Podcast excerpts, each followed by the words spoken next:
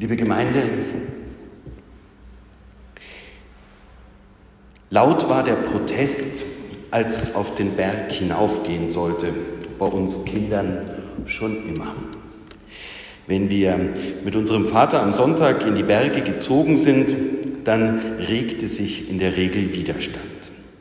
Widerstand dagegen, jetzt nicht die Zeit mit Freunden verbringen zu können, Widerstand dagegen, nicht das tun zu können, was man will, Widerstand dagegen, wieder einmal auf einen Berg hinaufzugehen, Widerstand dagegen, Widerstand. Widerstand zu üben, zu pflegen, Widerstandsbilder. Widerstandsbilder sind mir dann begegnet wieder nach meiner aufmüpfigen Jugend in Lateinamerika. Wer jemals das Bild gesehen hat, wie der große Freiheitstheologe vor dem Papst kniend die Widerstandsworte gebend sich nun anhören musste, die Moralpredigt von Johannes Paul, der weiß, Widerstand ist nicht eine Sache von Kindern und Jugendlichen am Sonntag auf die Berge, sondern es ist eine Grundhaltung von Menschen, eine Grundhaltung gegen etwas aufzubegehren, auch unter der Gefahr, dass es dazu persönliche Nachteile geben kann und geben muss. Widerstand üben. Die Widerstandskämpfer, sie sind uns vor Augen. Wir können sie sehen, wenn wir sie schließen. Wir haben die Bilder in uns von widerstandsfähigen Leuten, die sich gegen die Mächte und Mächtigen stellen. Ja, Widerstand üben, das hat auch Europa versucht in den letzten Wochen und Tagen, indem sie zu Putin gefahren sind, sich dort haben teilweise in demütigen Gesten an langen Tischen wiedergefunden und versucht haben zu widerstehen. Einer Logik, die aus der Zeit gefallen zu sein scheint, einer Logik von Krieg und Frieden, die wir so nicht mehr kannten und kennen und die uns doch nun eingeholt hat. Widerstand scheint in solchen Momenten sinnlos und hilflos. Und wenn wir die Bilder heute sehen, die wir aus der Ukraine bekommen, wenn wir die Bilder sehen von den Menschen, die sich mit bloßen Händen gegen Panzer stellen, dann scheint der Widerstand auch wieder eine neue Dimension zu haben und die Hilflosigkeit umso eklatanter. Ja, Widerstand zu üben, das fällt oft schwer. Und doch braucht es den Widerstand. Auch den Widerstand gegen Jesus. So erzählt es uns heute das Evangelium, das wir hier zur Grundlage des Predigtextes gehört haben. Wir lesen dort von einer raren Begegnung, von etwas, was uns normalerweise in den Predigttexten, in den Geschichten um Jesus, um den Worten, die uns von Jesus mitgeteilt werden, nicht alltäglich begegnen. Wir hören nämlich dort von einem, der widerspricht, Petrus. Er wird so zu einem Widerstandsmenschen, der aber nicht den Widerstand übt, weil er widerstehen will oder gegen seine eigene Bequemlichkeit ankämpft, sondern weil er ein Stück weit die Realität der Welt nicht ins Auge nehmen will. Die Realität der Welt nicht ins Auge zu nehmen. Da müssen wir uns schnell fragen, was ist denn unser Jesusbild, das Bild von Jesus, das uns in den Evangelien vermittelt wird oder das wir vielleicht in unserem Herzen tragen. Vor 25 Jahren gab es einmal eine Comedy-Musikgruppe, die ein Lied veröffentlichte, das folgenden Text dichtete. Jesus war ein guter Mann, der hatte einen Umhang an. Jesus war ein flotter Typ, der hatte alle Leute lieb. Und im Refrain des Liedes hieß es, Jesus, Jesus, du warst echt okay. Jesus, Jesus, every time, fair play.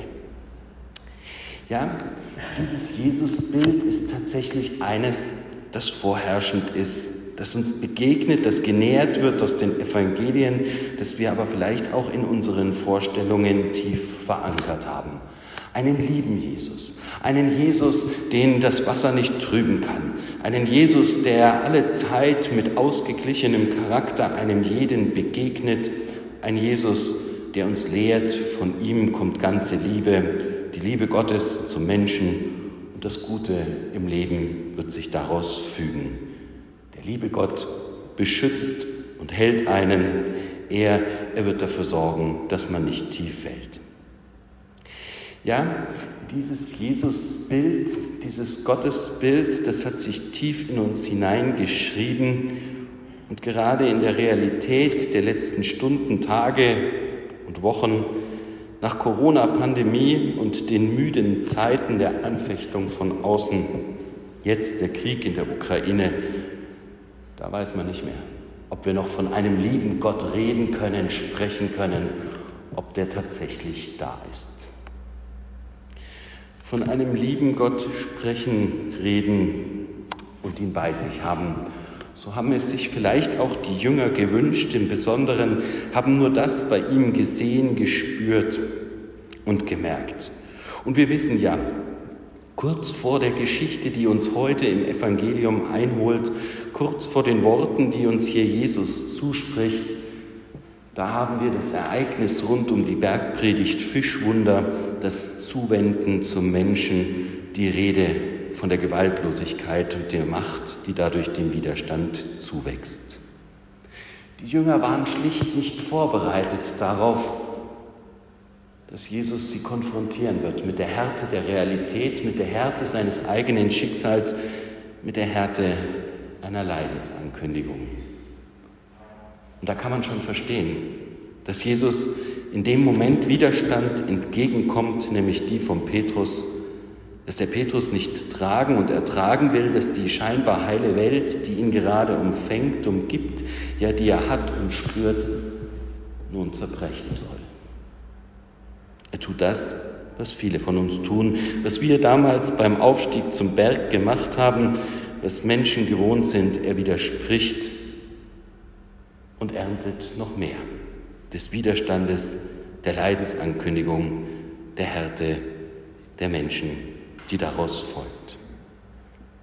Petrus wird einsehen müssen, wenn er in seinem Glauben fest zu Jesus steht, wenn er tatsächlich erkennen will, dass dieser Jesus tatsächlich der ist, der dem Menschen nahe kommt, dann wird er sich verabschieden müssen von seiner Kumpel-Jesus-Fassade, die er vor sich hergetragen hat, dann wird er sich mit der Realität auseinandersetzen müssen und dann wird er sich auf das einlassen müssen, was im Folgenden geschieht.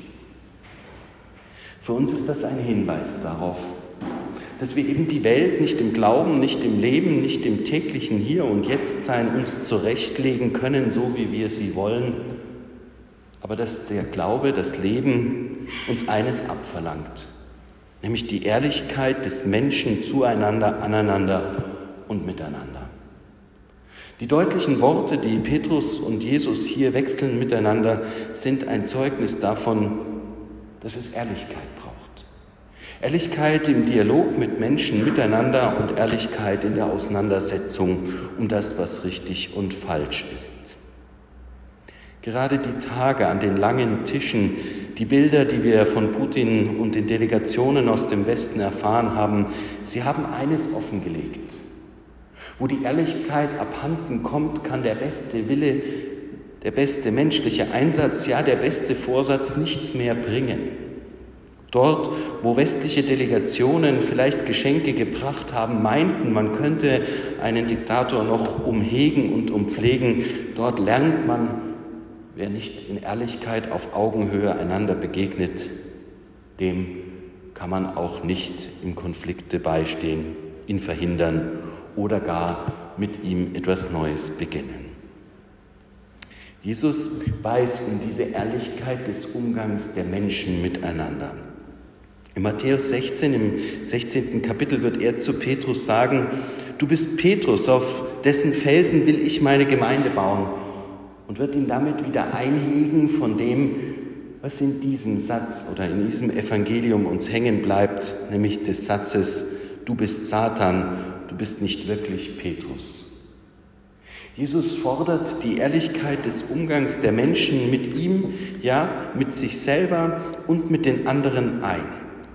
Er bringt es ein in diese Dialogformel, der, der nicht ehrlich begegnet, ist verführt von den Mächten, die einen in den Untergrund hineinziehen.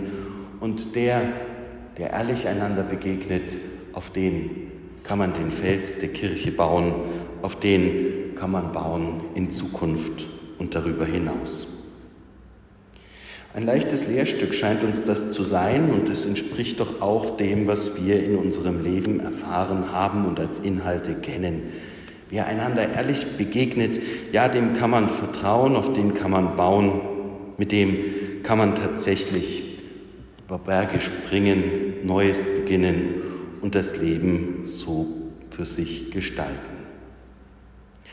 Für uns heißt das aber in unserem Leben, dass wir diese Ehrlichkeit, die wir selbstverständlich im Dialog mit dem anderen voraussetzen, die wir von Politikern erwarten in Verhandlungsmomenten, die wir tatsächlich in der Geschichte von uns und dem Nächsten voraussetzen, um uns weiterentwickeln zu können, dass wir diese Ehrlichkeit auch verbinden mit einer Ehrlichkeit, mit dem Blick auf den Bestand unseres Glaubens, unseres Lebens und unseres Hier- und Jetztseins.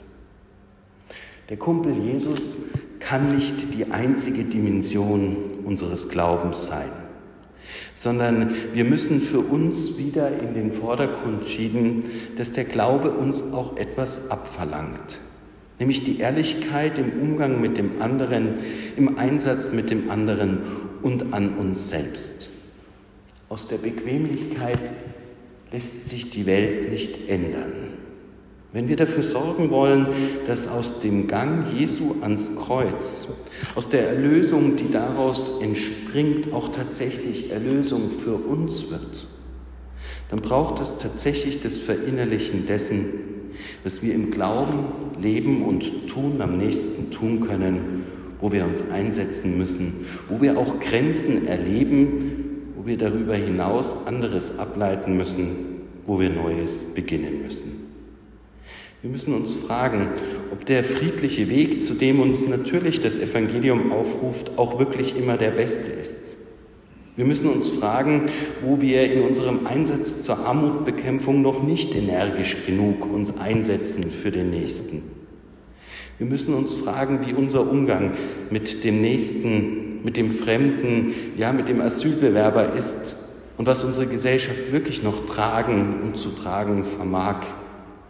Wir müssen uns fragen, ob darin nicht noch viel mehr möglich ist an Anteilnahme, Liebe, Hingabe, an Ehrlichkeit und nicht an Bequemlichkeit.